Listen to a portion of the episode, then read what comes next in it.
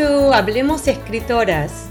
My name is Gisela Jefes and I'm sitting here for Adriana Pacheco. We are extremely happy today. We're thrilled to have with us Margarita Longoria.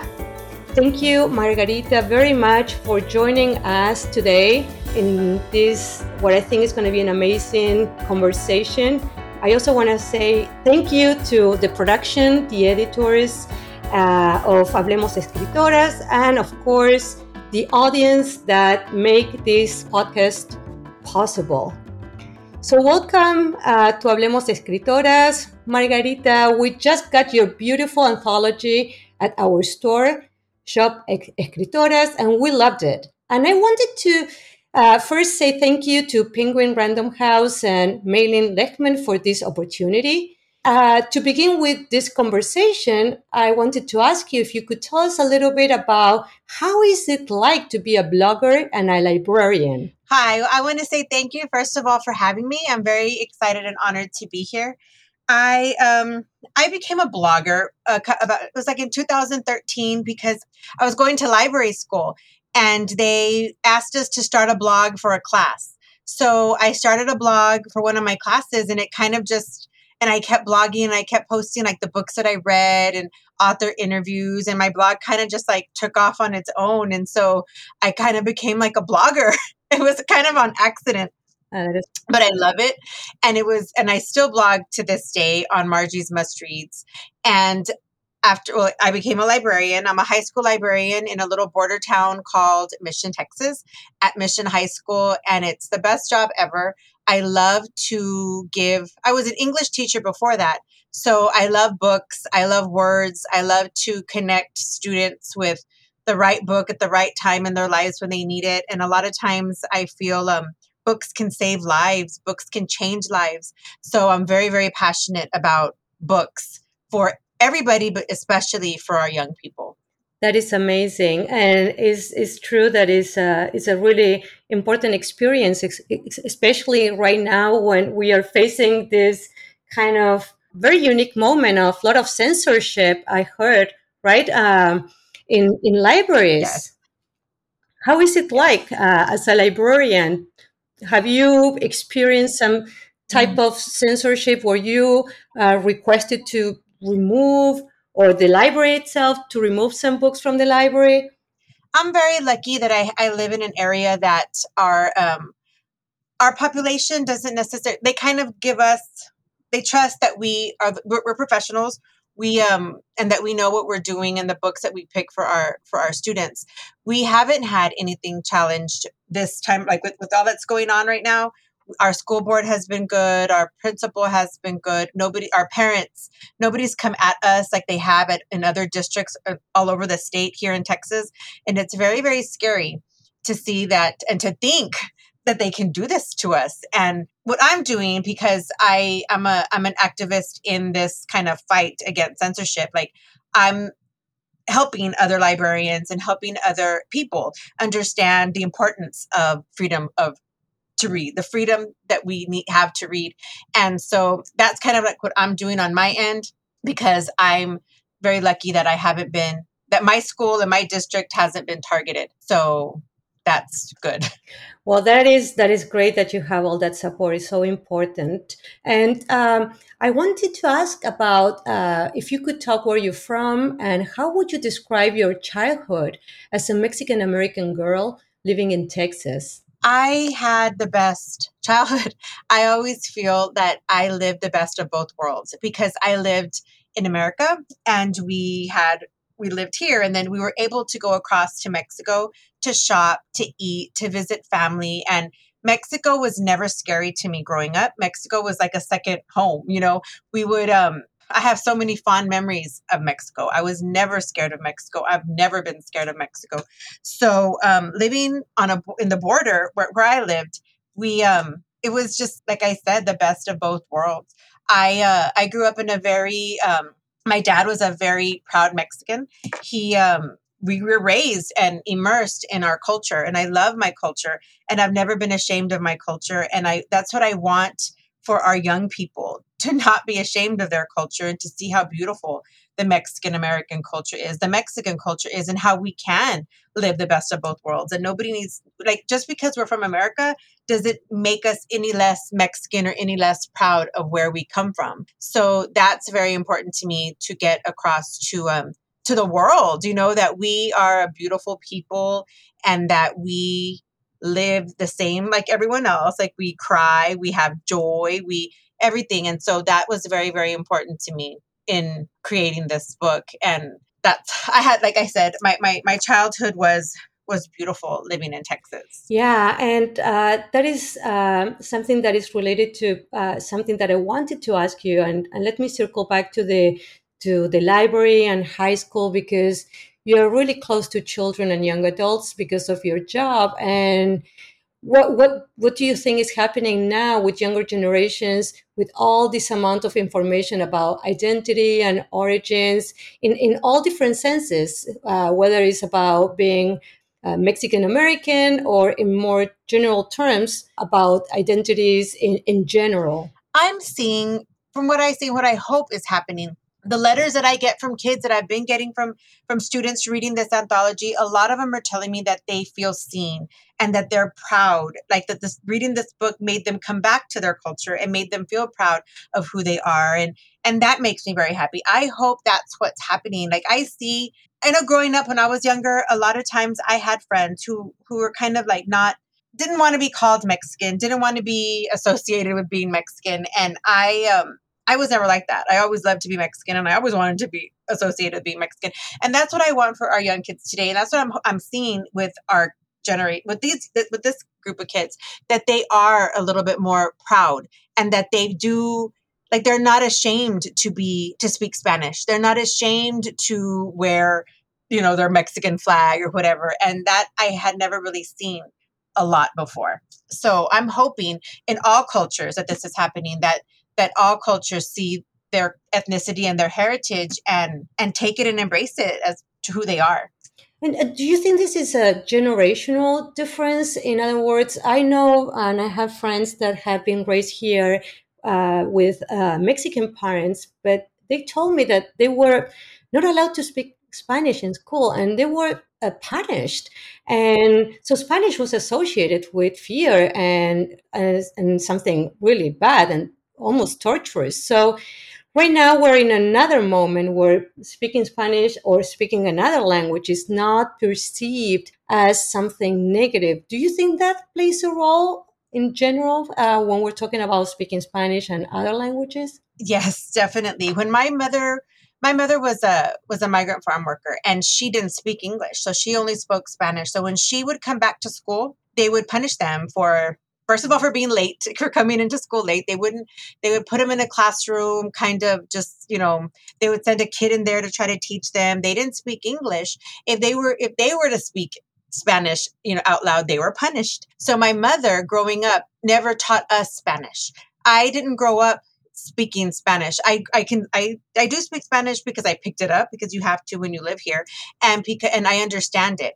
But my parents didn't necessarily speak Spanish to us or want or have us speak Spanish to them because of the way they were brought up. It was torturous. They did get punished. It was seen as something negative. Now we have bilingual education. Now we, um, you know, I used to teach a group of kids when I taught eighth grade. They were called our sheltered instruction kids, and they were our recent immigrants who didn't speak English. Not, you know, where, where I live, most of them spoke Spanish. But, you know, I remember when they would come in, they couldn't speak English. I, as the, the teacher, had to try my best to teach them in English, but I also understood that they, you know, that they didn't understand. So I would help them. You know, I didn't just ignore them, didn't shun them, didn't punish them because they didn't speak the language the way they did in the past. So, you know, we um, we helped our kids to and I could see it in their little faces. So then I would speak Spanish to them because I couldn't I, I just did I don't agree with you know you torturing a child because they can't speak the language that you speak. So it was um I think it has changed a lot. I think the kids now aren't ashamed of their language. They're not ashamed because the adults, most of the adults, we're trying and we're, we're making it to where they don't feel that way, where we welcome them in and we help them as much as we can to get used to the, the educational system that they need to. But we have bilingual education where we teach in Spanish in the lower levels, you know, so that's really, really good for our for our ELLs and our kids, our recent immigrants. But sometimes they come to us a little bit later in life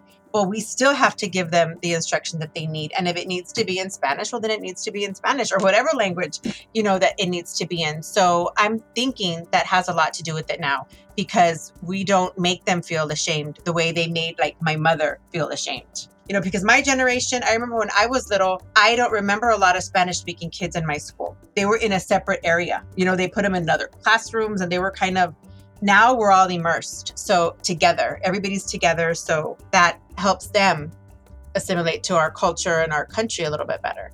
Right yeah that is so important and is such a big difference and i think torture children is bad period right? Like justification to do that.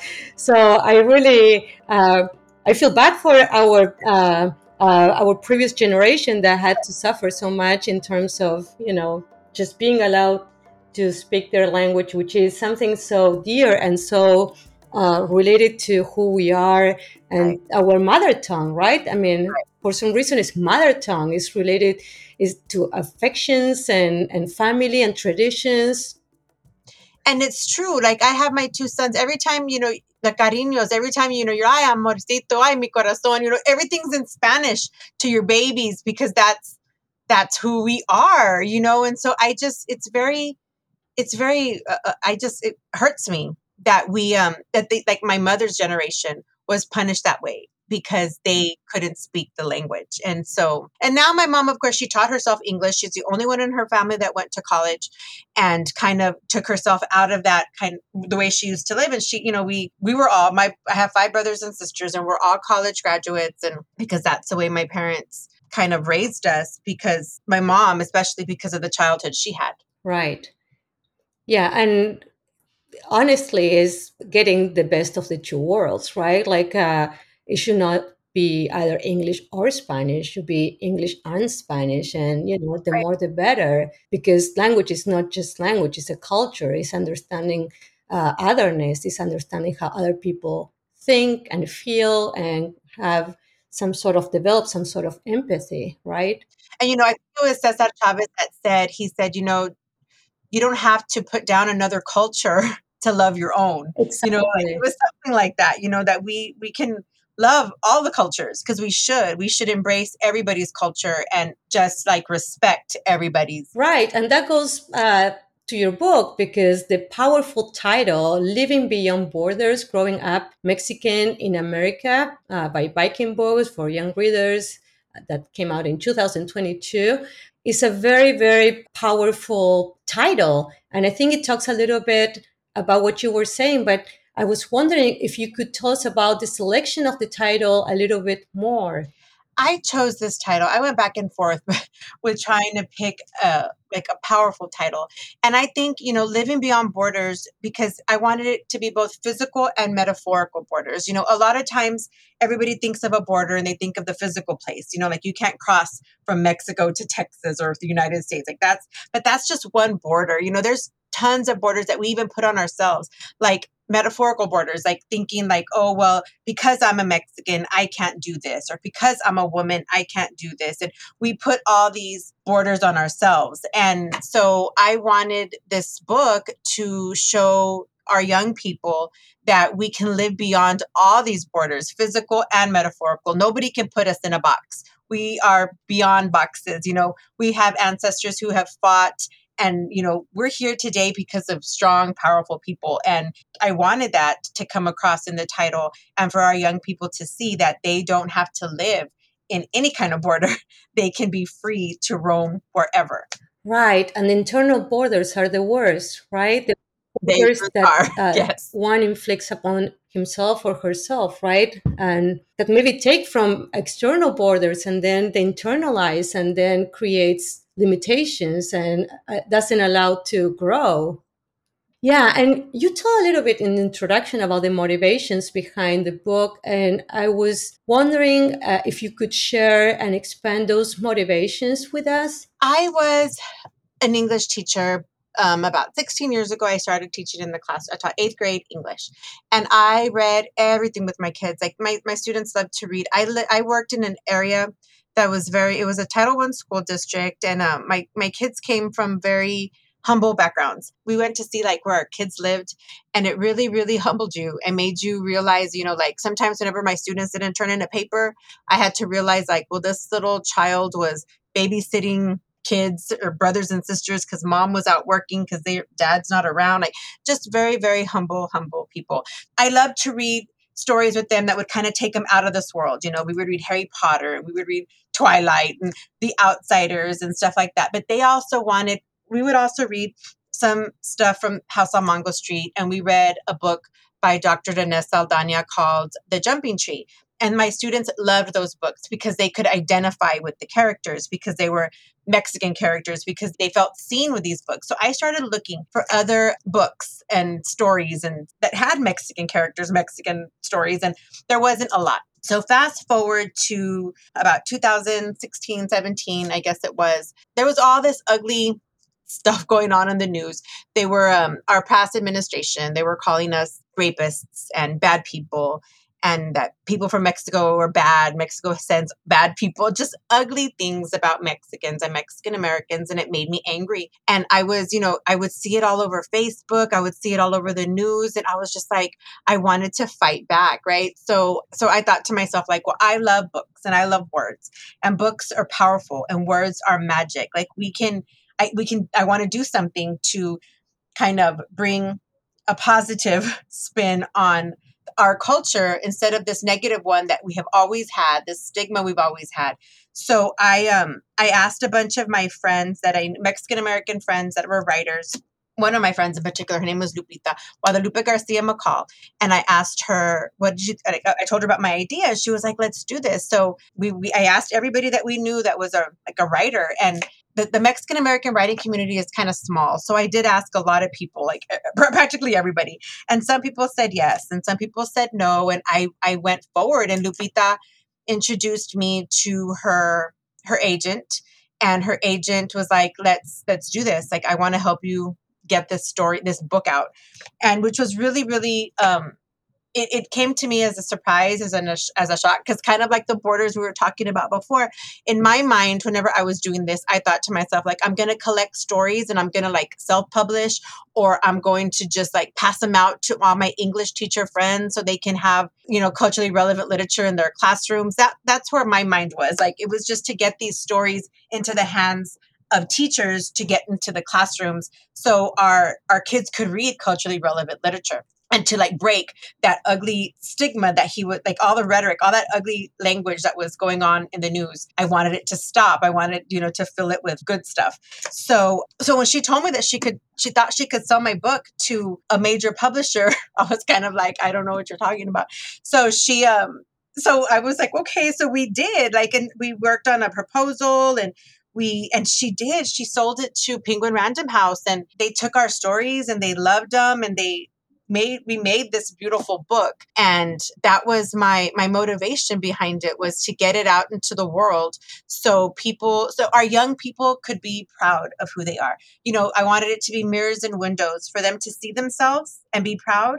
I wanted the windows for other cultures other people to look inside to our world and see that we are just the same as everyone else, that we're a beautiful culture, that we're not all bad the way the media was portraying us to be. And um, that's kind of how it happened. It, it happened so fast for me because I I wasn't expecting this.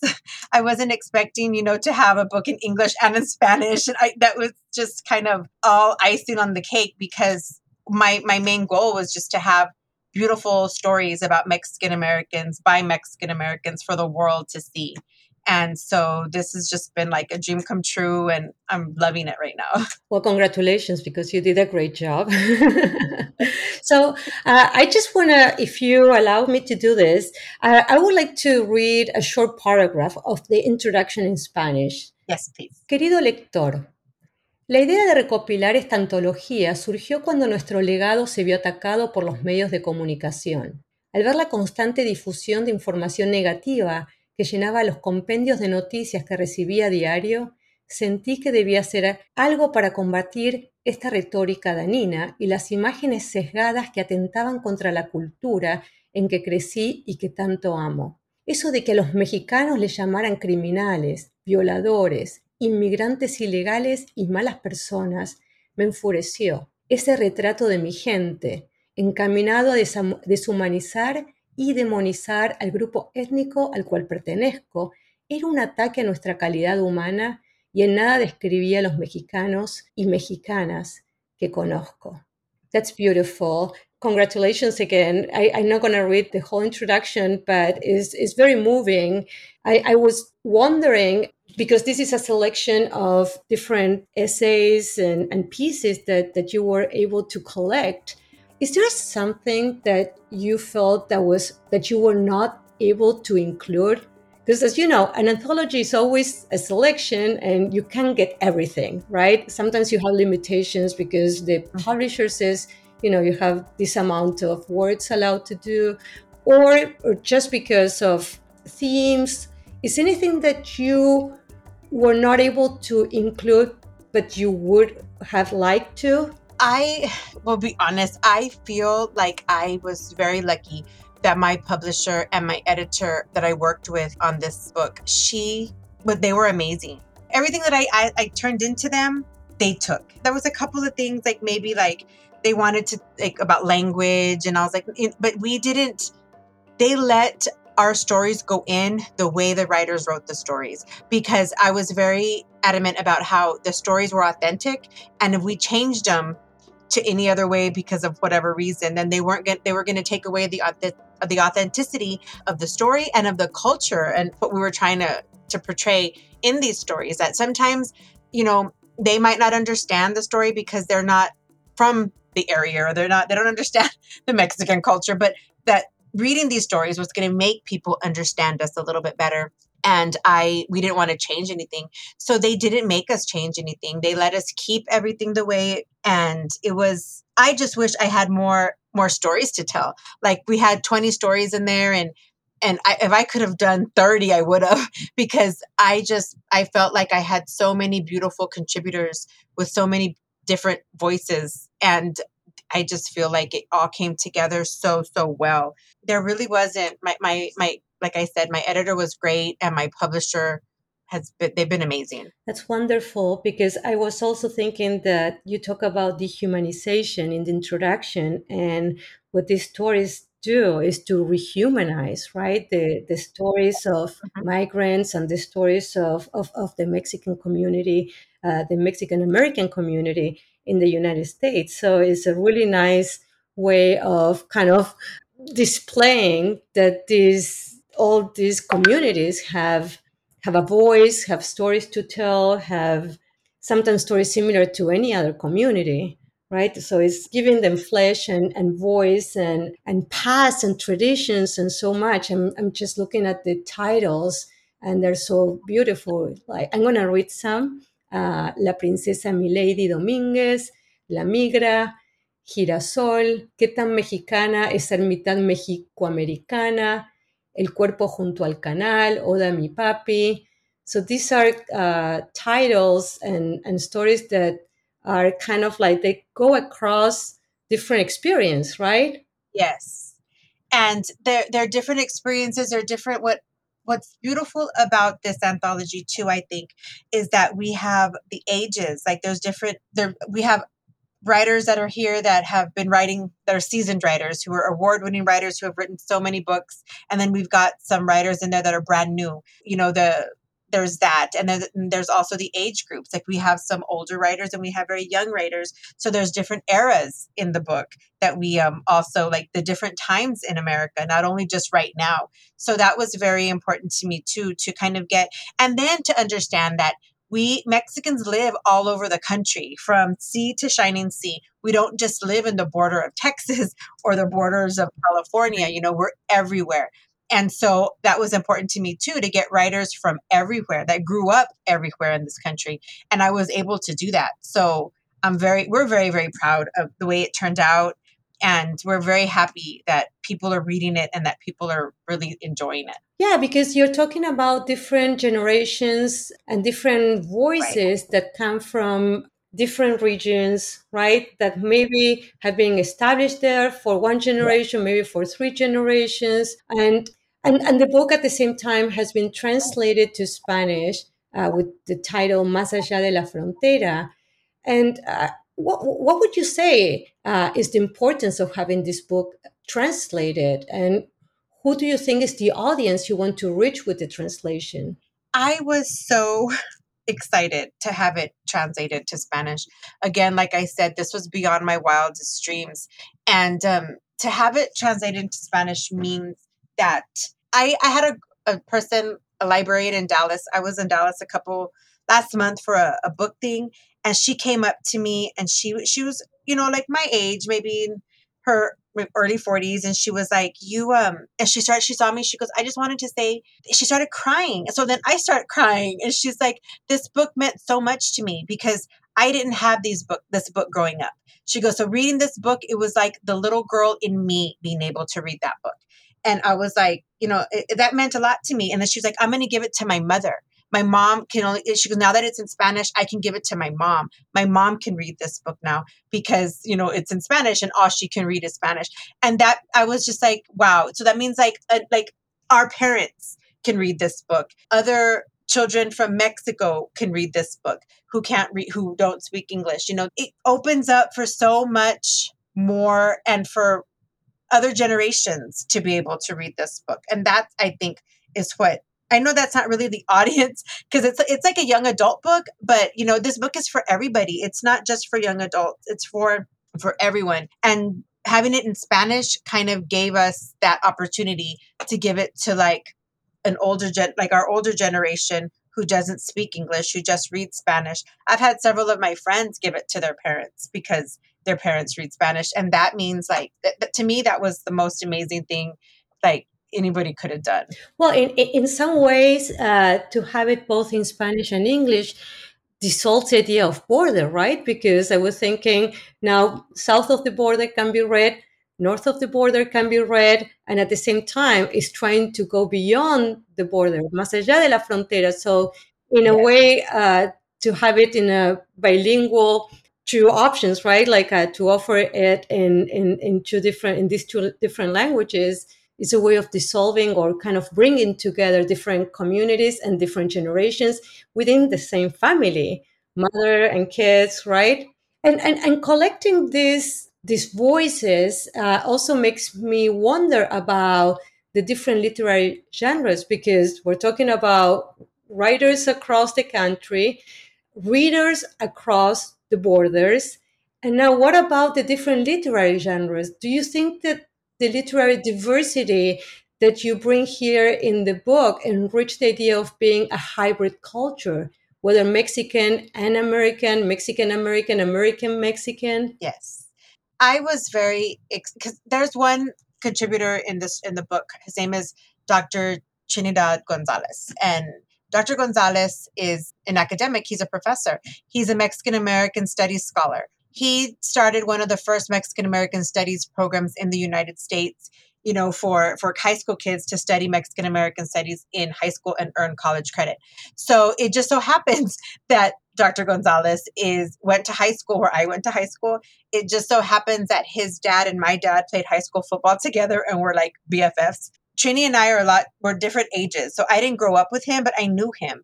The Mexican American Studies program started here at my high school. So he came here to teach the classes. And I got to, you know, work with the classes and stuff with the different, um, you know, introducing different literature and stuff like that. Well, whenever I wanted to do this book, I thought to myself, like, I wanted everything. I wanted fiction. I wanted nonfiction, I wanted um, poetry. And I thought to myself, I want him to give me an essay because the wealth of knowledge this man has, you know, like he's just brilliant. So when I asked him to write me something for this book, he was kind of like, Well, I don't write fiction. And I was like, But it's not necessarily a fiction book. I want, and he goes, Can I write an essay? And I was like, You can write whatever you want. Just give me something so we can put your mind, your brilliant mind into this anthology as well. And so he did. And then I have Javi Garza in that book.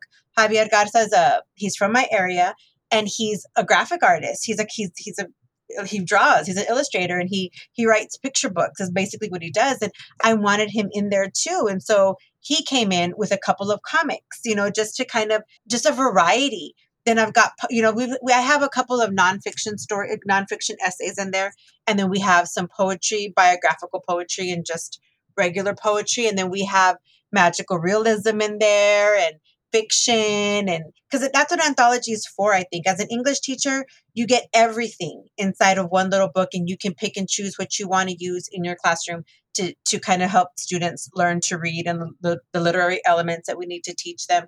And i really feel that this book does that for for everybody. There's something in there for everyone. Like you know maybe you won't love every single piece but there is something in there that you will love. Right yeah, and, and, and if you had to describe to uh, to the audience what uh, are or what you consider are the main topics addressed in the book, you know, besides the genre, is anything in particular that is that is recurrent? I think our identity, you know, to feel identity is very important. Also, borders, you know, these people that the characters in these stories kind of breaking through these stereotypes that they have to have lived under but um identity is a big big theme in this in this book. And um for us to see ourselves in stories and not be and feel happy and not be ashamed. Right. Yeah and i can imagine that uh, identity is such an important aspect here. And to what extent i wonder these you think these the readers will be readers coming not just from the Mexican heritage, but maybe from the Latino, from the Hispanic uh, heritage. Do you think they're gonna also feel sort of identity issue that is displayed here would talk to them as well?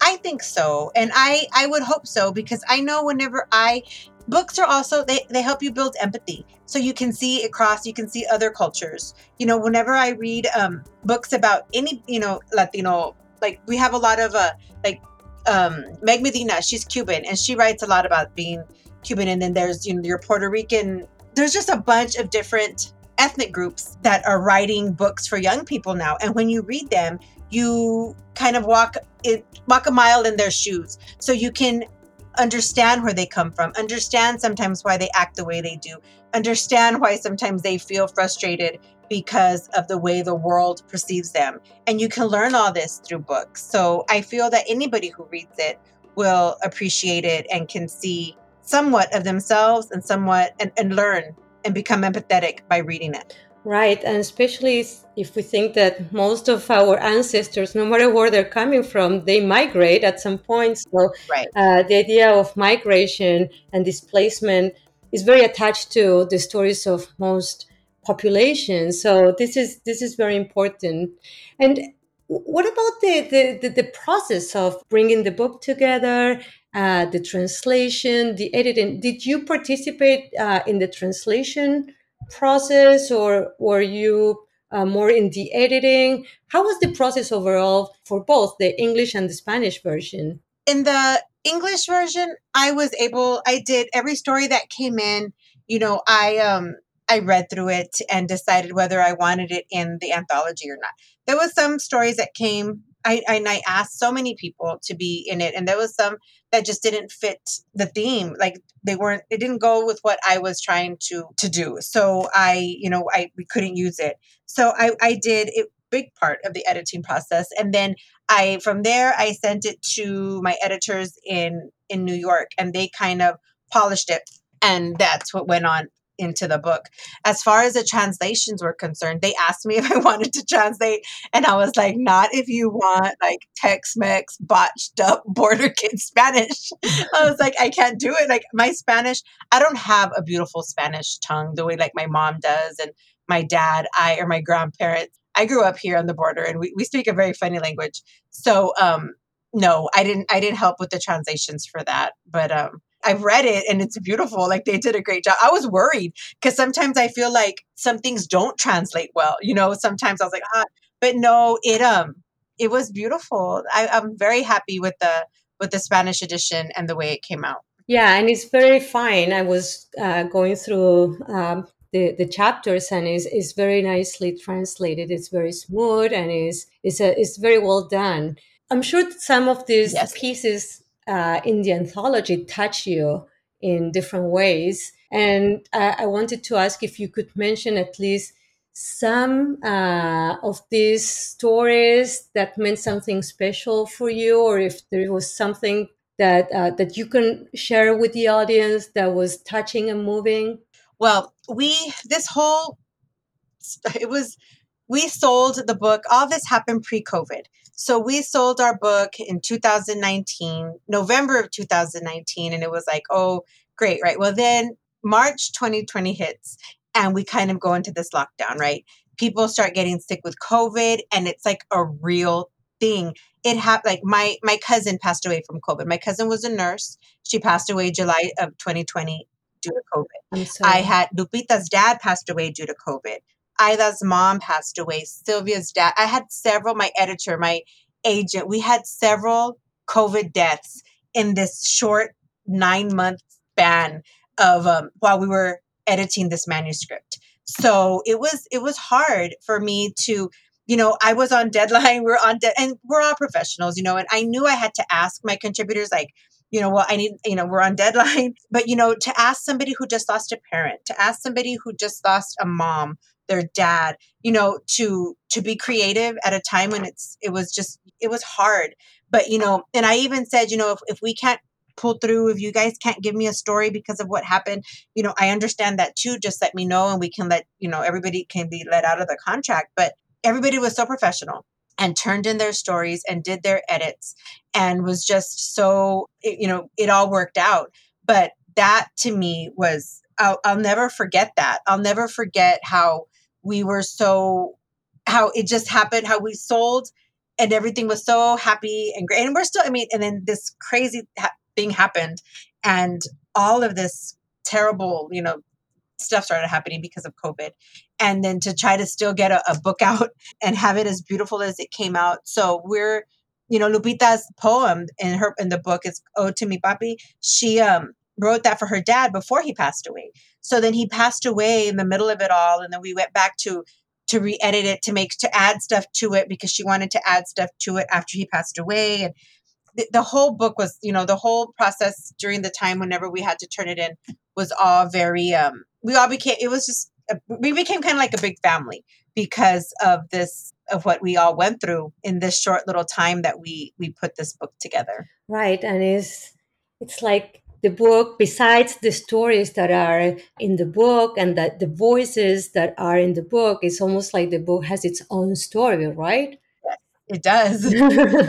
it does. And you know, and it's taken a life of its own. It kind of just, you know, it released and it just people embraced it and it we've been asked to be on, you know, we're on the Read Across America reading list, National Education uh, no, the National Endowment of the Arts big reads. So it's just kind of with Sandra Cisneros, it kind of just took a life of its own. And, and I'm hoping that it continues to grow and people continue to love it and students continue to read it and people continue to read it and to understand our culture a little bit more. That's right. And um, I want to go back to something that we uh, talked a little bit before, but just kind of in the context of uh, Hablemos Escritores, because we're about to start a tour around the United States, uh, starting with Seattle as our first stop. And one of the topics we want to discuss is the conversation between writers and readers in English and Spanish. And I know that we uh, already talked about this, but I'm wondering, uh, in terms of Spanish, if do you see more young adults and parents interested in recovering and protecting not just their heritage, culture, and traditions, but also the language of their parents and grandparents? I do. I see it. And I don't know if it's because it's becoming more hip to be to accept mm. yourself because you know we see we you know we have a we're seeing a lot more like Latinos on TV and Latino um TV shows and like our pop stars and stuff. So it's not but when you know nobody's ashamed we're not ashamed. We're, we're proud to be latinos and and it's kind of you know accepted to be a latino. So i think that because of that like kids parents are now are able to share this with their kids and their kids are able or wanting to learn more and be part of of who they are. I think that's very important. And i do see that. I do see that in a lot of um you know like even like with my with my uh with my friends you know like i have their, their kids like you know we have you know Selena, the movie Selena. How old is Selena? 28 year, 25 years old. You know, we're able to watch it with our kids and tell our kids who Selena was and who how what Selena meant to us. And our kids, of course, don't know Selena because they weren't born whenever she was around, but they but they love Selena because we're able to celebrate everything that we love with like Tejano music. I know we're big with Tejano music here where I live and and my son loves Tejano music and it's funny because he he's not your you know he he grew up here in America, and he was not really, but he loves that music because we've been able to, we've taught him what his culture is. And I think that we, as adults and parents, that we're doing that with our kids, it, it's helping them want to learn who they are and be proud of who they are. Wonderful. Margarita, what comes next? Do you have other projects in mind? I do. I have other projects in mind. I have too many projects and not enough time in my life. But um, I'm I'm working on a couple of other things right now. I have two more anthologies that I want to do, and I'm working on a novel. Oh wow! so how you how you use your time?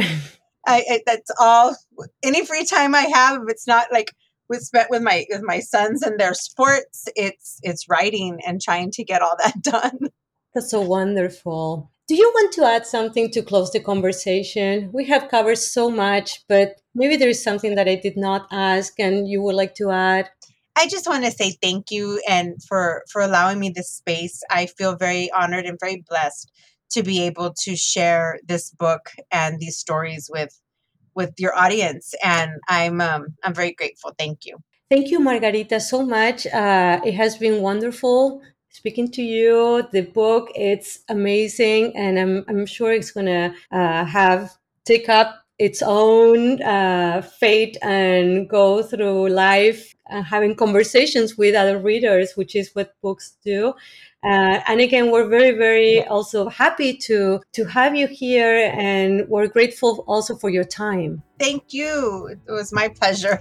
And I want to say thank you again to the production and the editors of Hablemos Escritoras uh, that make uh, the podcast possible. I want to say thank you to the audience, to the listeners, and of course, uh, Adriana is sending her regards from wherever she is. And uh, thank you, everyone. And uh, we will meet again in another podcast.